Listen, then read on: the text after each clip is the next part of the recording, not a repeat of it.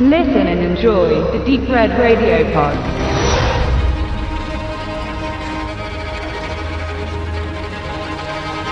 Am Ende der Welt liegt Fortitude, ein friedlicher Ort in der eisigen Arktis. Hier geschah noch nie ein Verbrechen, bis ein Mord die kleine Gemeinde erschüttert. Die Handlung spielt in der fiktiven 800 Einwohnersiedlung auf Spitzbergen. Nach dem Angriff eines Eisbären auf den Geologen Billy Pettigrew liegt dieser schwer verletzt im Schnee und wird bei lebendigem Leib gefressen. Der renommierte Tierfotograf Henry Tyson beobachtet die Szene und versetzt Pettigrew den Gnadenschuss. Wenige Monate später entdecken zwei spielende Kinder ein Mammutskelett im Gletscher, auf welchem Fortitudes Gouverneurin Hildur Odegaard ein Hotel errichten möchte, um den Tourismus zu fördern. Kurze Zeit später wird der Wissenschaftler und Umweltschützer Charlie Stoddart brutal ermordet, welcher offenbar mit dem Skelettfund in Verbindung steht. Durch diese Vorkommnisse sieht die Gouverneurin ihre Pläne, den Ort für den Tourismus zu öffnen, in Gefahr. Der aus London eingeflogene Ermittler Eugene Morden soll zur Aufklärung des Mordes den hiesigen Polizeichef Dan Anderson bei den Ermittlungen unterstützen. Als weitere mysteriöse Ereignisse geschehen, erkennt Morden, dass es um mehr geht als den Mord an Stoddard. Die Spuren führen ihn auch zum Unfalltod des Geologen Pettigrew. Zur Produktion.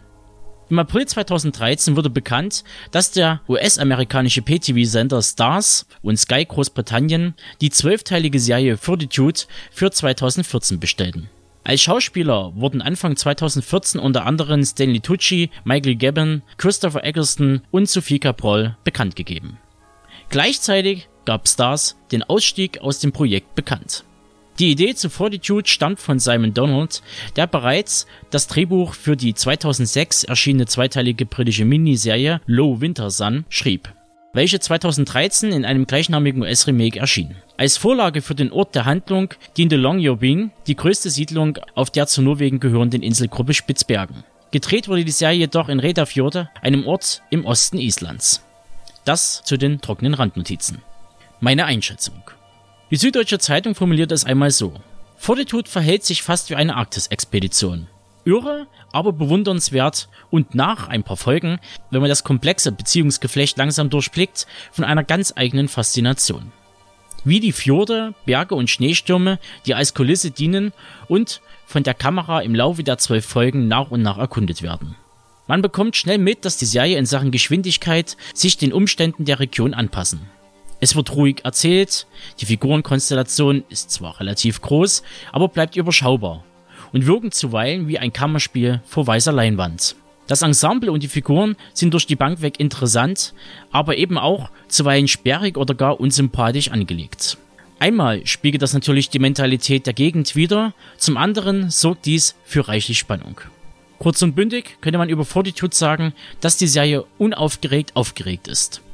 Ja, ich denke, das würde passen. Die Geschichte und deren Konflikte sowie die finale Eskalation deutet sich immer nur vage an, aber kommt nie mit dem Vorschlaghammer um die Ecke.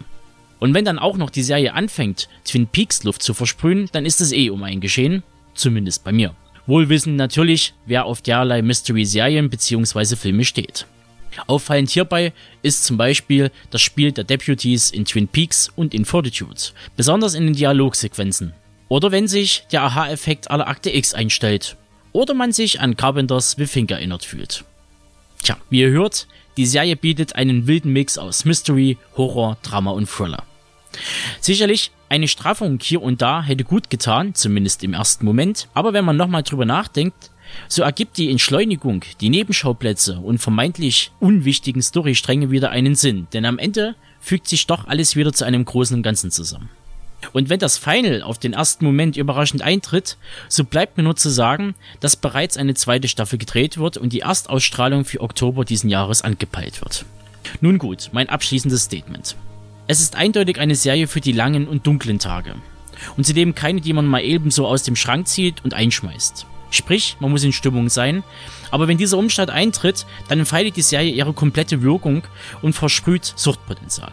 Von mir gibt es deshalb eine Empfehlung für diejenigen da draußen, die eine gut erzählte Story der schnellen Inszenierung vorziehen und keine Angst haben vor einem The Killing Set im ewigen Eis.